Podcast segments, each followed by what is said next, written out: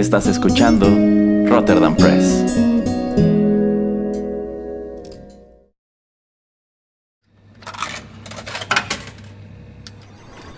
Los videojuegos han deleitado tus sentidos en la pantalla y ahora lo harán en la radio a través de su música.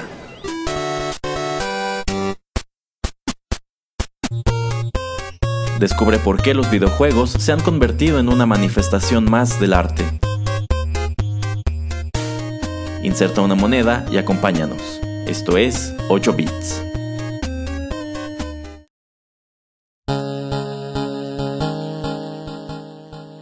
Hola amigos, qué gusto saludarlos de nuevo a través de los micrófonos de Rotterdam Press y darles la bienvenida a la emisión 48 de 8 bits, un acercamiento a los videojuegos a través de la música y pareciera que solamente hace unos minutos acabamos de grabar la, emisión 47 que estuvo dedicada a Secret of Mana y bueno, al igual que en el programa anterior me acompaña el señor Juanito Pereira, quien es la mente maestra de esta miniserie dedicada a ese título.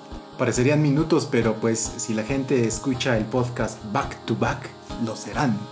Eh, lo, lo, serán, y si no, pues ya, ya, estuvieron dos semanas preguntándose de qué vamos a hablar sobre Secret of Mana en este segundo programa, así que prácticamente pudimos haber empezado este programa con Previously on Rotterdam Press.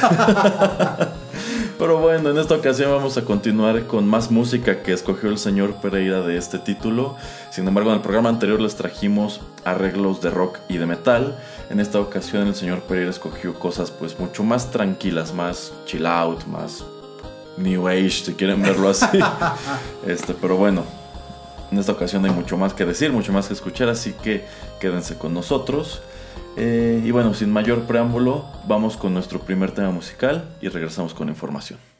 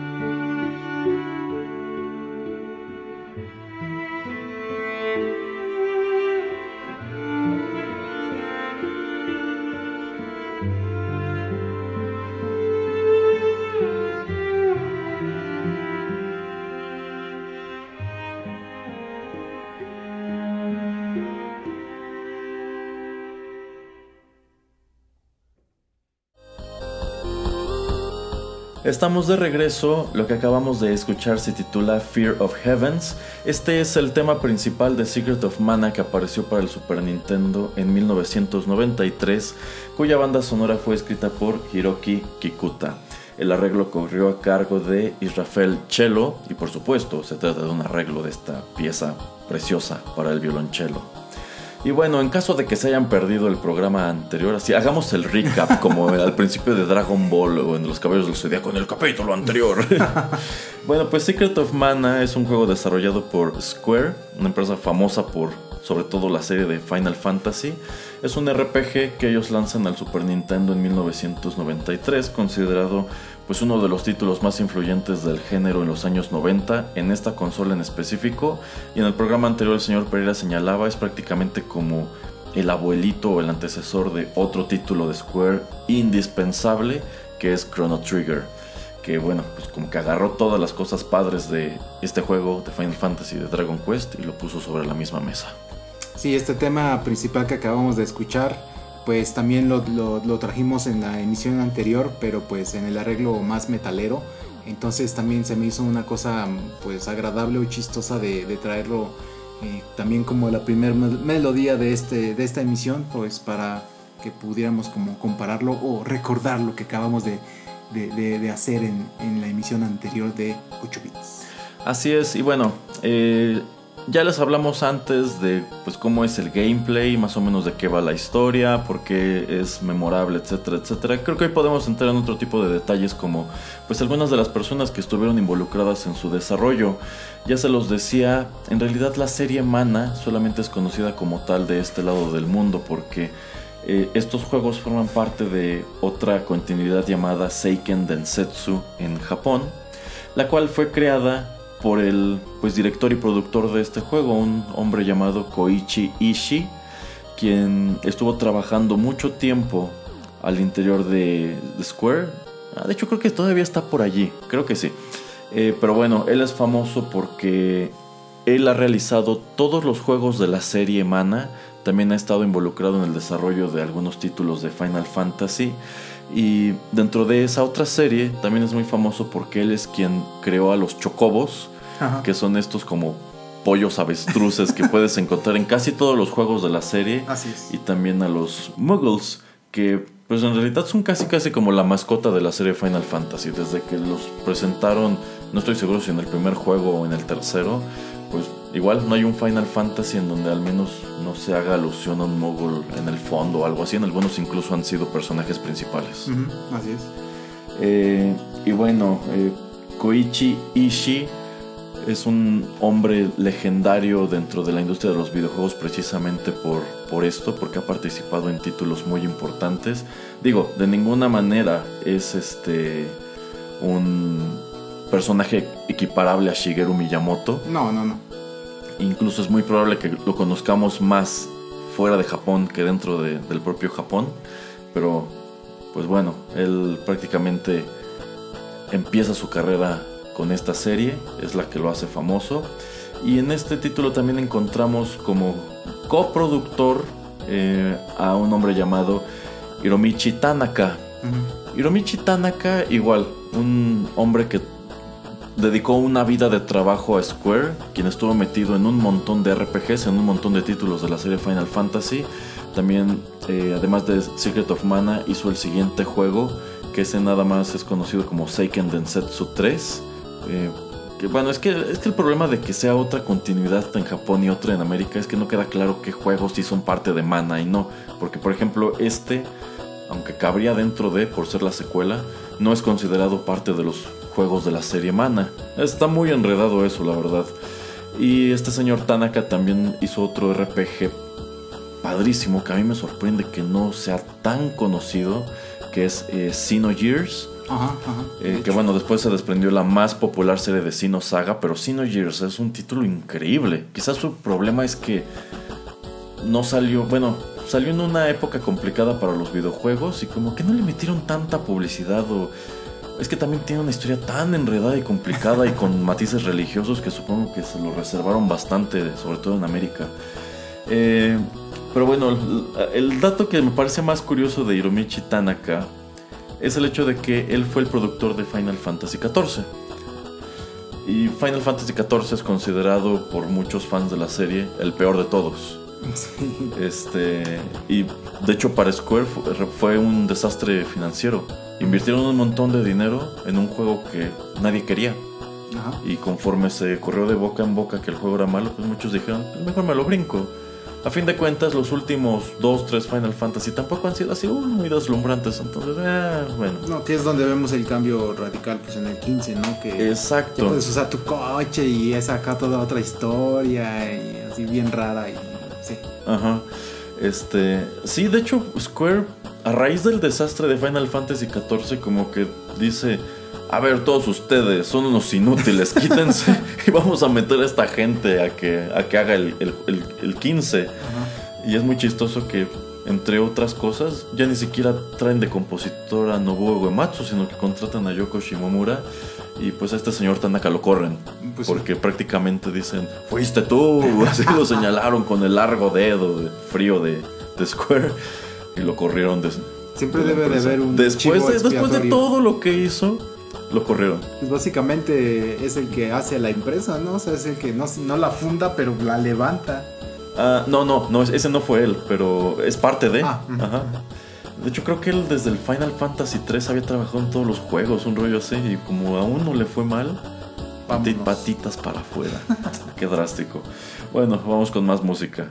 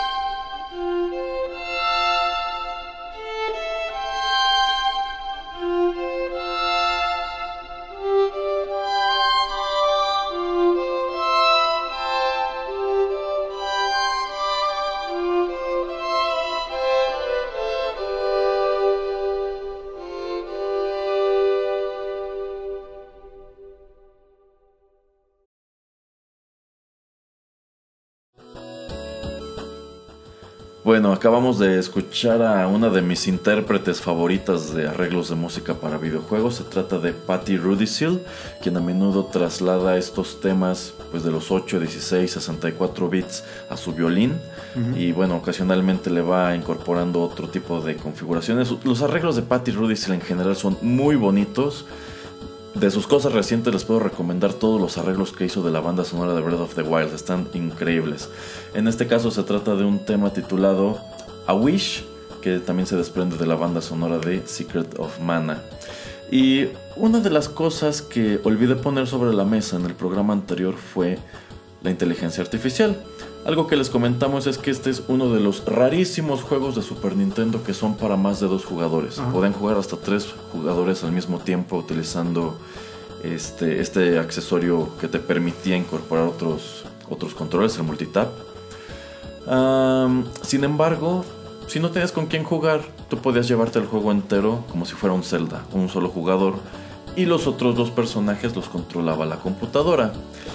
Pero algo que ya hemos comentado antes aquí en 8 bits es que hay títulos como por ejemplo The Last of Us o este del que hablamos hace poco, el de Bioshock. Infinite, en donde estos personajes asis- asistentes a los que controla la computadora luego no son muy brillantes, no son muy inteligentes y a veces terminan estorbando e incluso si pudieran incidir de manera directa en los ambientes, qué sé yo, quizá te dificultarían las cosas más antes que ayudarte.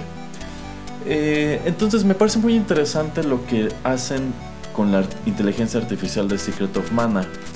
Eh, digamos que aquí estos otros dos personajes que andan volando por la pantalla, pues en lugar de que nada más este, estén allí perdiendo el tiempo o atacando de vez en cuando, qué sé yo, a ti te permitían ajustarlos a tus necesidades. Es decir, eh, había un menú en donde te ponían un como grid, como, una, como un diagrama así este, con cuatro este, campos, que dependiendo dónde colocaras tú al personaje, era como se iba a comportar. Entonces tú podías hacer que Girl, la chica, fuera quizá más defensiva y utilizara magia. O que fuera más agresiva y utilizara como que sus ataques directos. Que creo que ese personaje nada más hacía magia. Bueno, el chiste es que tú podías decirle cómo quiero que se comporte este personaje. Quiero que me defienda, quiero que me cure o quiero que ataque. Y lo mismo aplicaba para el sprite. Entonces, pues me parece curioso que eh, en esta época en la que, pues la verdad, este tipo de inteligencias artificiales estaban en pañales, eh, pues dijeran, ok, para que no te estorben tanto estos personajes, para que te sean más útiles, tú dinos qué quieres hacer con ellos, en lugar de que nosotros lo decidamos pues arbitrariamente. Sí, parte de la estrategia de que pues podía verse o jugarse diferente el juego. Ajá. Pero bueno, eh, esto solamente aplicaba como para las batallas, porque en lo que respecta a andar moviendo estos personajes por el mapa, pues algo que les dijimos en el programa de Chrono Trigger es que en los Final Fantasy, en los Dragon Quest, en esa época, tú solamente veías en pantalla a tu personaje principal o al líder de tu guild. Ah. Y los otros personajes como que se metían en él. Pero para Secret of Mana dijeron, ah, pues si son tres personajes que los tres estén en la pantalla siempre. Que vayan caminando muy felices. Que vayan caminando. El problema es que estos personajes eran muy malos para seguirte. Entonces si andabas en una zona donde había caminos estrechos y así luego se atoraban y tenías que, andarte regresando a desatorarlos. que es algo que corrigieron bastante bien en Chrono Trigger porque allí eso sí que no sucedía. Eran muy buenos para seguirte los otros dos que andaban contigo todo el tiempo. Bueno, vamos con más música.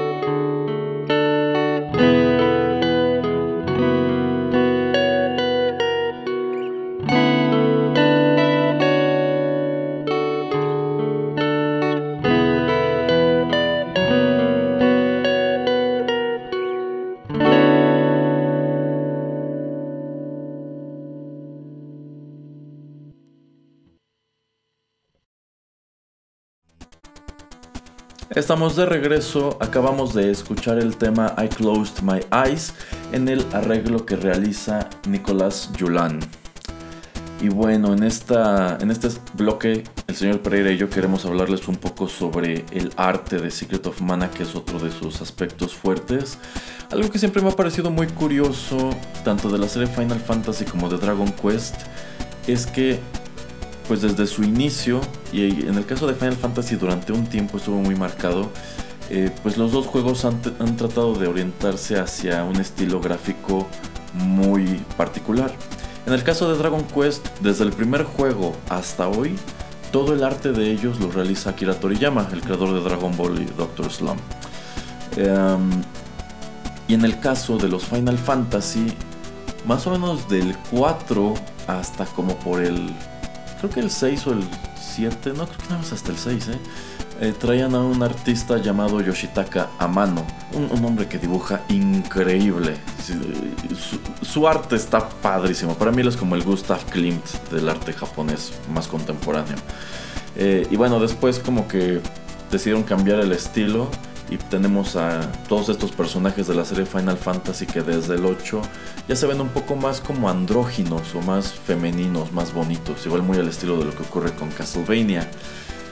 Y del mismo modo Square dijo, pues vamos a imprimirle un sello gráfico a estos juegos de la serie de Seiken Densetsu un sello o la serie Mana, un sello único y contratan a un artista llamado Hiro Isono, quien es el que diseña a los personajes, los ambientes y todo el arte relacionado con Secret of Mana y bueno, su arte persiste dentro de cómo se ven los juegos de la serie. Eh, y bueno, algo que me parece muy chistoso es que este hombre ni siquiera tiene entrada en la página en Wikipedia. Ajá. Pero, por ejemplo, si ustedes escriben su nombre en Google y le empiezan a echar un ojo a su arte en general, pues se dan cuenta que este señor era muy bueno para dibujar bosques y selvas. y su arte es muy verde. Este. Y pues sí, se siente. Tú, tú lo ves y dices, todo se ve como ambientes de Secret of Mana. Eh, y está muy llamativo, como que igual tenía un, sello muy peculiar para dibujar. Y se ve que le encantaba utilizar el color verde. Pero pues se me hace muy interesante eso, como pues este es otro RPG al que tratan de asociar con un artista en específico, si bien este no es tan famoso como los otros dos. No, y de hecho este ilustrador pues eh, se dedicaba a eso, ¿no? Simplemente como hacer como wallpapers, ¿no? O sea, como podrías encontrarte esto en una casa o en alguna oficina, lo, que él hacía.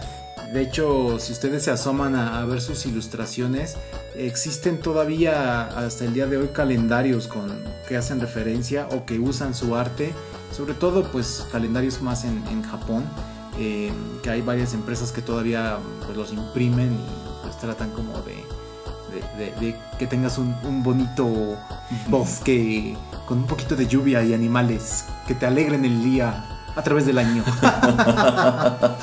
Híjole, señor Pereira, yo quisiera que en, mi carnicería me regalaran un calendario con el arte de este señor y no fotos de lugares de México o coches o mujeres, cosas así por el estilo.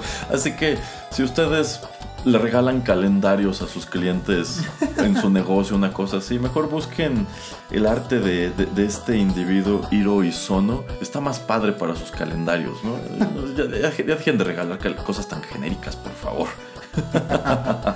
Ay, ¿qué tiene en contra de los pueblos mágicos y de las maravillas de México? Ay, pues es que no los dibujó este hombre, Hiro Isono. Yo quiero algo que me recuerde eh, Secret of Mana y a Square y cosas así. Pues sí, pero pues estás de acuerdo conmigo, ¿no? Que parece como papel tapiz de, pues no sé, de un cuarto de un niño de 5 años o no sé, de una oficina. siento como que entro a, la oficina de mi dentista cuando veo esto. ya hasta me dieron ganas de ahorita meterme a Google a buscar imágenes y programarlas como mis wallpapers que se van rotando aquí en la computadora. Pero bueno, sí, la verdad está padre su arte, vale mucho la pena que le echen un ojo. Y pues sí, totalmente reminiscente de Secret of Mana. Prácticamente todos sus dibujos se parecen a la portada. Sí. Pero bueno, vayamos con nuestro siguiente tema musical.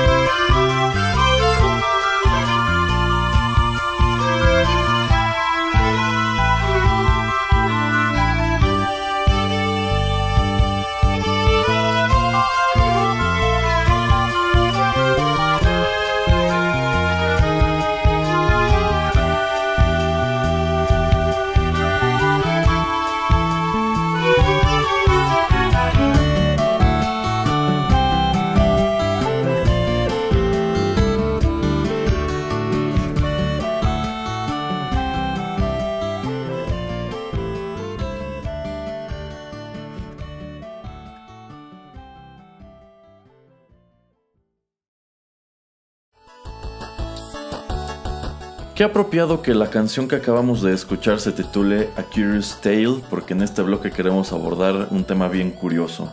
Pero bueno, este arreglo ocurrió a cargo de Orchestral Fantasy.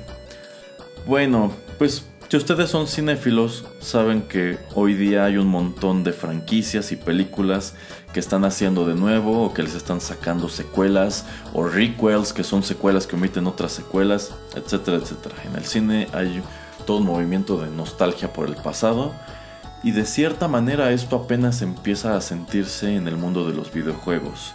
Eh, podemos verlo como en el caso de que lanzaron el NES Mini, que es pues, un relanzamiento del Nintendo original de 8 bits con un número de juegos precargados. Luego estuvo el, el Super Nintendo Classic, mismo concepto. Sony eh, lanzó su primer PlayStation con la misma idea y fue un desastre comercial para ellos porque todo el mundo se quejó de que estaba súper lento y súper mal hecho. Y los juegos no eran los mejores. Mm, no, aunque bueno, hablando del PlayStation yo creo que es muy difícil escoger una biblioteca pequeña de juegos para esa consola. Este, y bueno, también si son fans de los RPGs, ustedes saben que Square está realizando el remake de Final Fantasy VII, que es uno de los más exitosos de esa serie. Eh, pero que bueno, algunos incluso empiezan a sentirlo como vaporware, algo que anunciaron y no hay ni para cuándo. Ellos ah. dijeron que se iban a tardar un año y es fecha que no hay nada, ni fechas tentativas de lanzamiento, nada. Pero es muy chistoso que otro de los juegos eh, noventeros o de 2000 que agarraron para trasladar a un formato más contemporáneo fue precisamente Secret of Mana que en febrero del año pasado tuvo su remake para el PlayStation 4. Y fue un desastre. Así es. Eh, prácticamente... Eh, yo pienso que hubiese sido mejor que hicieran una remasterización antes que hacer un remake del juego por completo. Sí. Porque aquí literalmente dijeron, pues vamos a volver a contar la misma historia, pero con otras gráficas, con otra mecánica de juego. Pues, empezar de cero prácticamente. Y a los fans no les gustó. No, de hecho, si ustedes buscan videos en YouTube, pues van a encontrar eh, cómo los gráficos, no sé, a mí se me hacen hasta en cierto punto muy baratos. O sea, no se ve que es un juego para el Play 4. Parece un juego como de PlayStation 2. Sí, de hecho, no sé. Em, ya ven que, por ejemplo, A Link Between Two Worlds es la secuela de A Link to the Past. Ese todavía, pues, trata de tomar gráficos, pues, más recientes para mí se me hace un buen juego. Ahora sí que no es un remake, pero está tomando una historia que, ya vimos.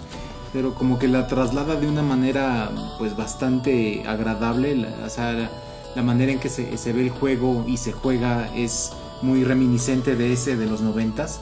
Entonces este yo la verdad no entiendo cómo pudieron pues hacer que fracasara tanto. Eh, de las cosas, por ejemplo, digamos, entre buenas que tiene este remake de Secret of Mana es lo que estábamos platicando acerca de la inteligencia artificial de los otros dos personajes. En este, la estrategia pues eh, te permite, o el programa, el, juego te permite darles más estrategias, eh, darles eh, más comandos, o sea, tú puedes decirle a dos personajes, a estos dos personajes que ataquen a un mismo enemigo, o que realicen otro tipo de tareas que pues eran muy limitadas en el Super Nintendo.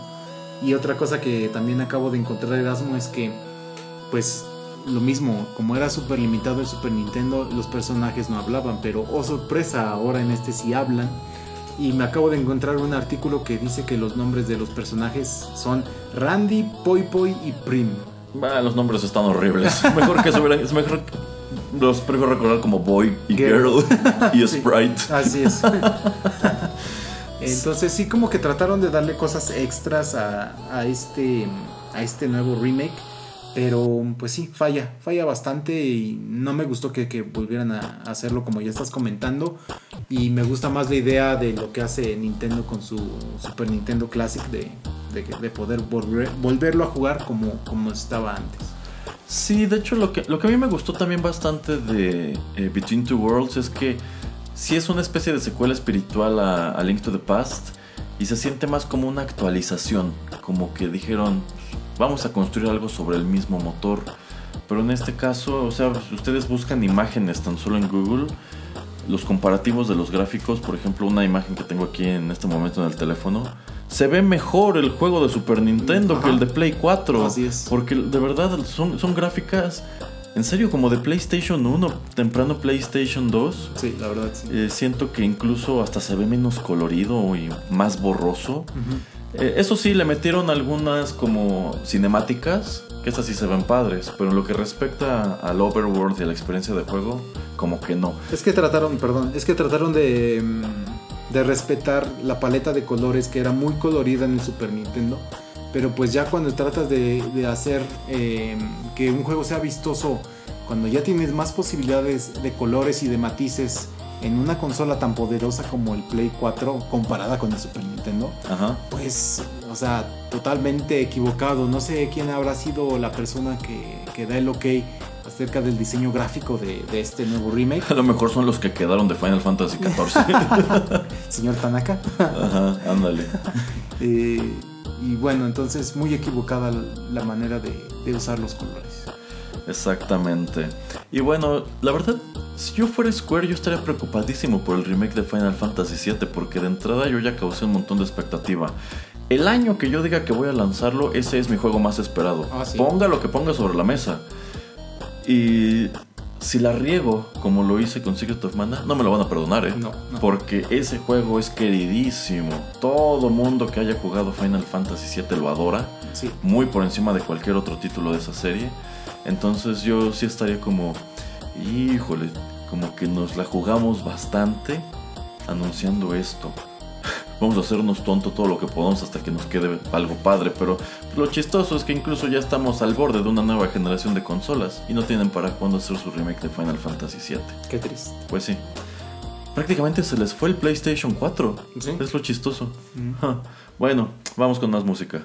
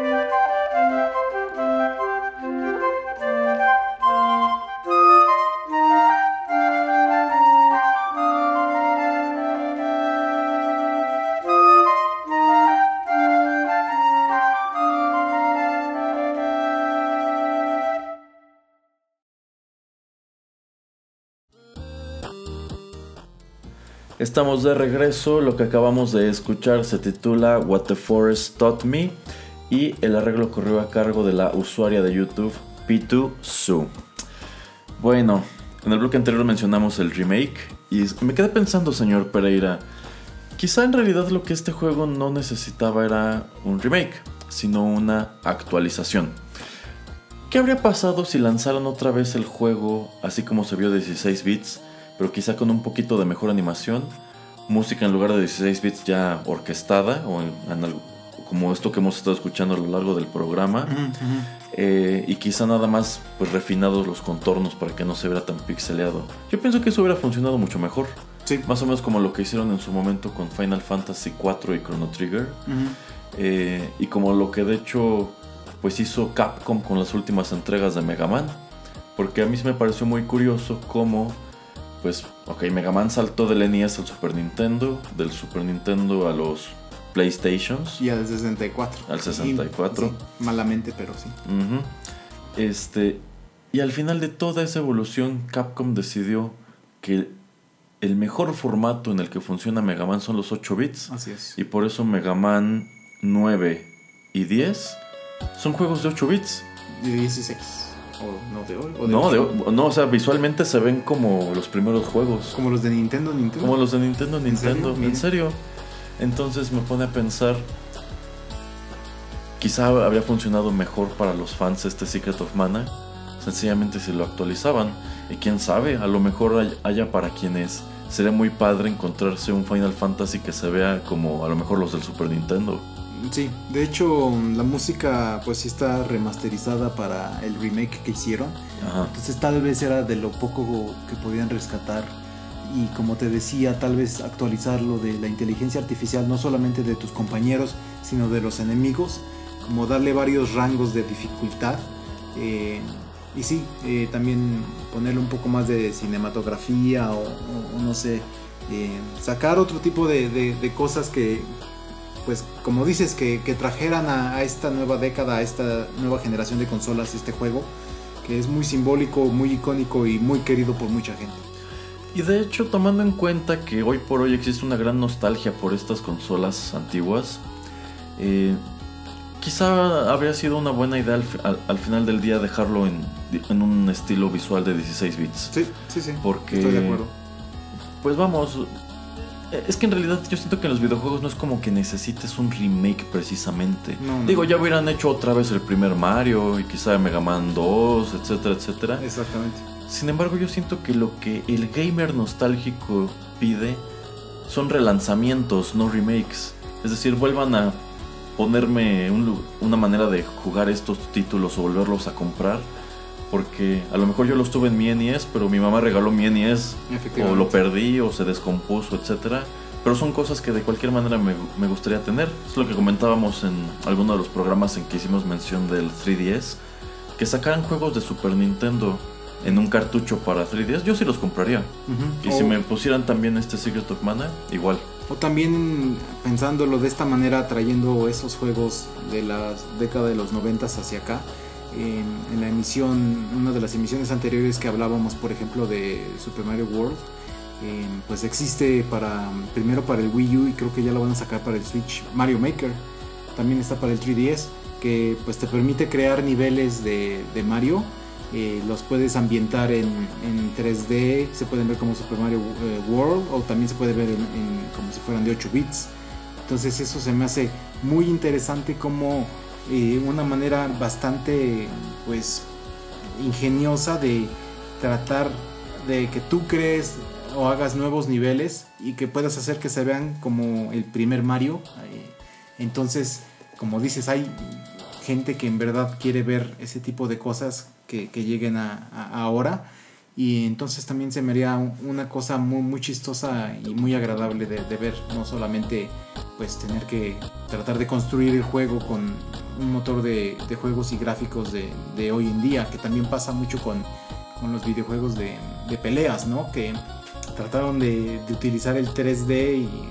No se- funcionó. no, y se dieron cuenta que ahora lo que llaman ahora el 2.5, o sea, 2.5D en lugar de 2D o 3D, 2.5 que nada más eh, tienes más cosas eh, en el background, atrás de, los personajes que están peleando, por ejemplo, en, un juego de, peleas, que pueden influir un poco en, en lo que estás jugando, porque pues simplemente los juegos de peleas es muy difícil eh, poder disfrutarlos cuando son pues totalmente en 3D y que puedes hacer movimientos en 360 grados. Sí, que de hecho dificulta un montón hacer las secuencias clásicas de los poderes y todo ese tipo de, de situaciones. Efectivamente. Pues sí, fíjese señor Pereira, en vista de que todas estas empresas vienen a Rotterdam Press a robarse ideas, ojalá que nos hagan caso las, las, las personas de Square y de Nintendo, etcétera, y sí nos permitan volver a tener estos juegos en sus versiones originales para quienes los tuvimos y los perdimos o los dejamos ir. Que los hagan, les- les estamos dando permiso. Ah, ah, ah, exacto. Permiso, por supuesto.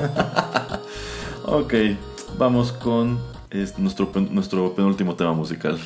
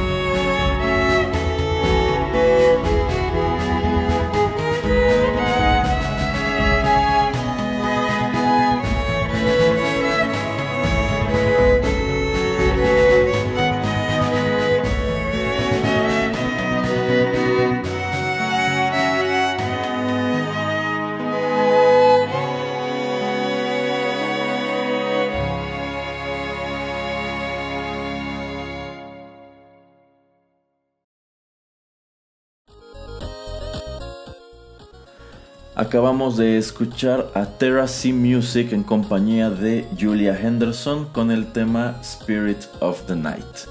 Y ya estamos por terminar nuestra emisión y en este bloque deseamos hablar un poco sobre pues la serie Mana en general.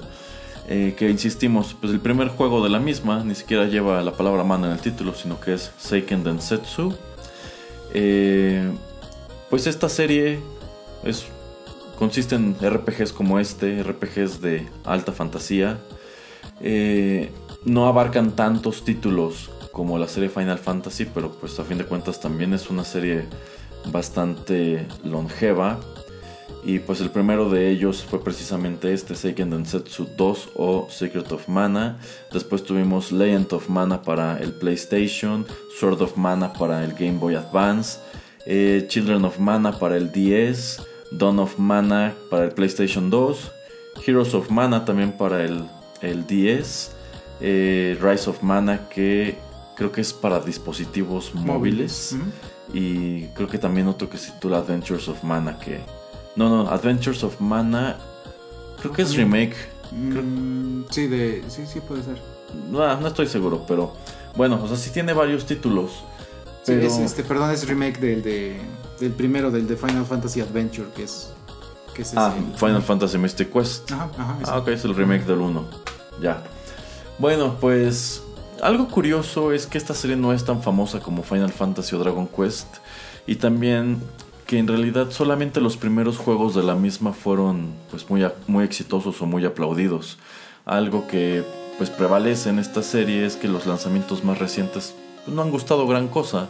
No, digo, ya podemos verlo lo que estás mencionando de que pues solamente salen para dispositivos móviles, entonces como que para mí ciertos juegos o la mayoría de los juegos que solamente se enfocan en dispositivos eh, móviles o smartphones, pues es que no les estás dando una gran apuesta o que solo tratas de meterles cosas donde para hacer microtransacciones donde la gente tiene que estar pagando pequeñas cantidades de dinero para poder avanzar en el juego. Ah, sí, lo cual me parece terrible y creo que pues sería algo espantoso que efectivamente estos juegos de la serie Mana hayan sido reducidos a eso y nada más.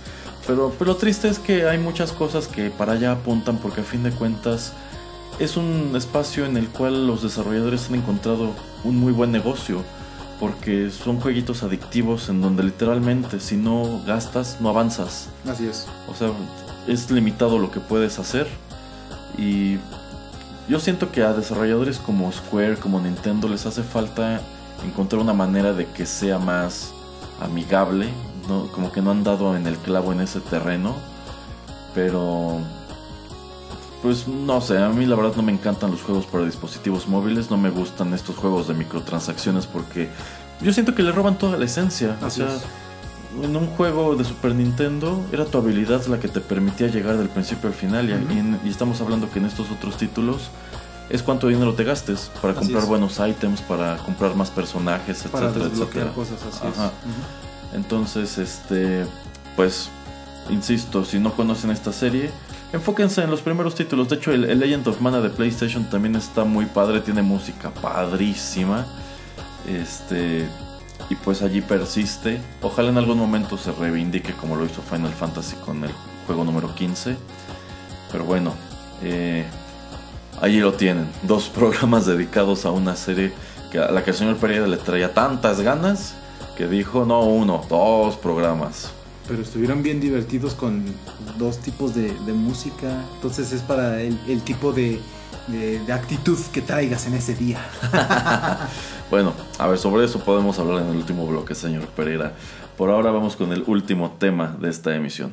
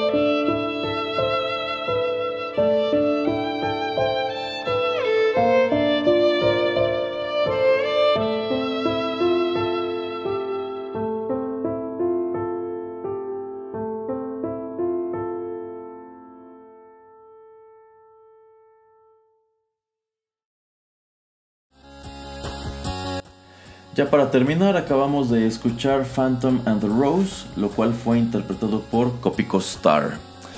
Y bueno, eh, Momento.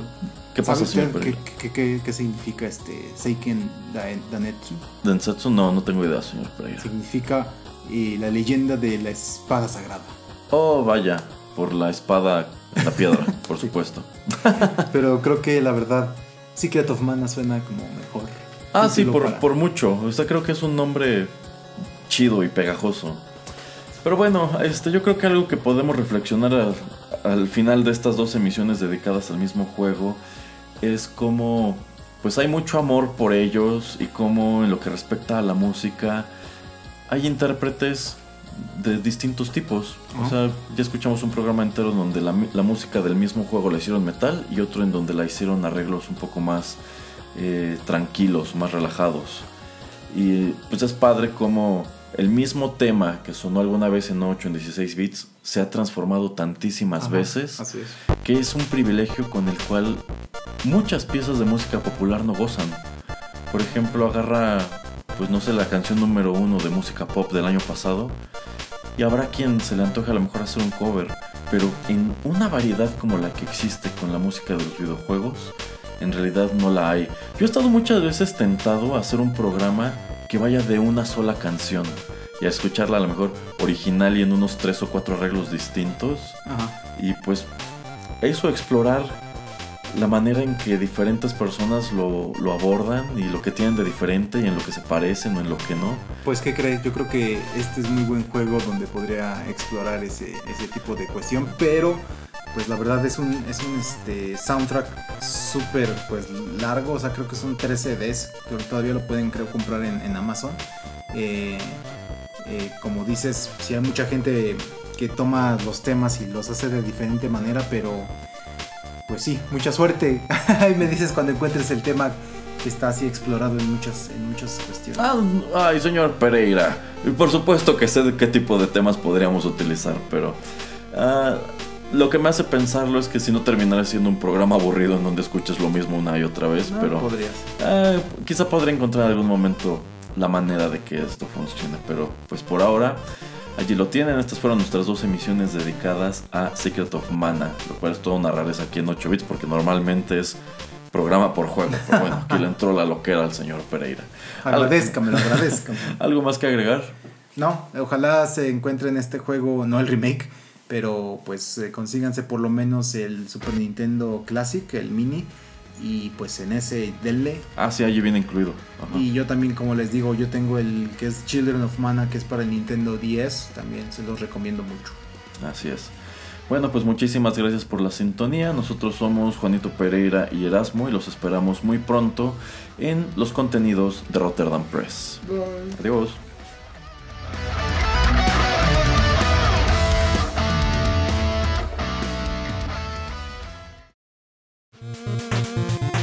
El tiempo se ha agotado, pero te esperamos la próxima semana en una emisión más de 8 Bits, un programa de Rotterdam Press. Hasta la próxima.